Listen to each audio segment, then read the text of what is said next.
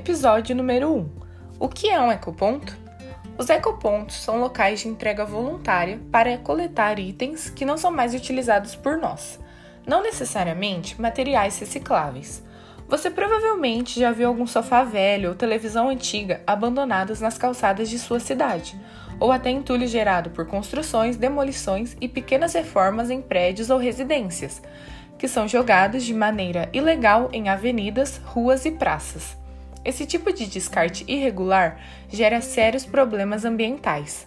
Bom, os ecopontos foram criados exatamente com o objetivo de dar fim ao despejo desses tipos de itens em vias públicas, rios e terrenos baldios, que ocasiona desde problemas de saúde a enchentes, além de aumentar os gastos com a limpeza pública.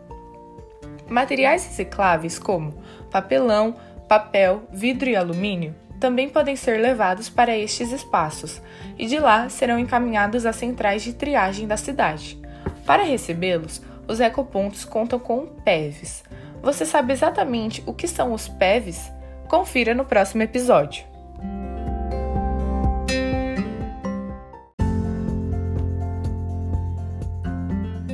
Episódio número 2. O que são os PEVs? PEVs são pontos de entrega voluntária de recicláveis.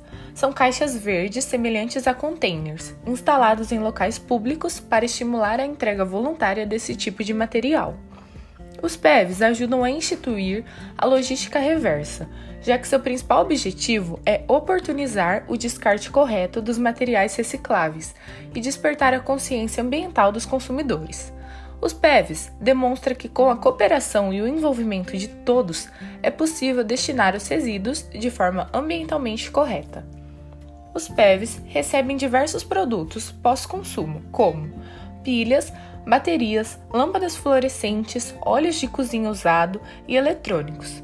Recebem também sobras de obras de construções, reforma e demolições, como tábuas, tijolos, telhas, fiações, tubulações, pisos e materiais de acabamento.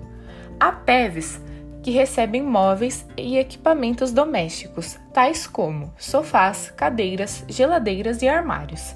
Porém, para ser aliada da logística reversa, é preciso seguir umas condições importantes para que os pontos de entrega voluntária atinjam seu objetivo, que são a manutenção dos postos, limpeza, fiscalização e conscientização dos usuários.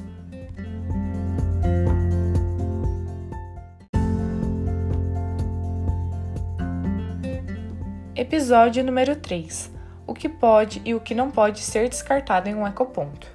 Materiais que podem ser levados a um ecoponto são esses: resíduos de construção civil, exemplo, cimento, entulho e tijolo restos de azulejo e madeiras, móveis velhos, sobras de poda de árvore, recicláveis secos, exemplo, papel, papelão, vidro e alumínio. Materiais que não podem ser levados a um ecoponto: lixo domiciliar, telhas de amianto, lixo eletrônico, medicamentos, pilhas e baterias, espelhos, pneus, óleo, gesso e lâmpadas.